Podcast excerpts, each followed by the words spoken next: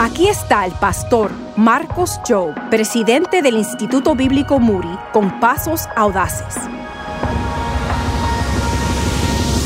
Mucha gente me ha preguntado, oye pastor, ¿cómo puedo mantener mi corazón ferviente para Dios? Yo quiero animarte a escuchar la voz de Dios y obedecer inmediatamente. Muchos me dicen, pero es que quiero escuchar la voz de Dios y yo les digo, mira, la última vez que Dios habló a través de su palabra, ¿le obedeciste o no? Porque si no obedecemos, nuestro corazón se endurece. Nos dice en Hebreos el capítulo 3, entre tanto que se dice, si oyes hoy su voz, no endurezcas tu corazón como en la provocación. Si oyes hoy, obedece hoy.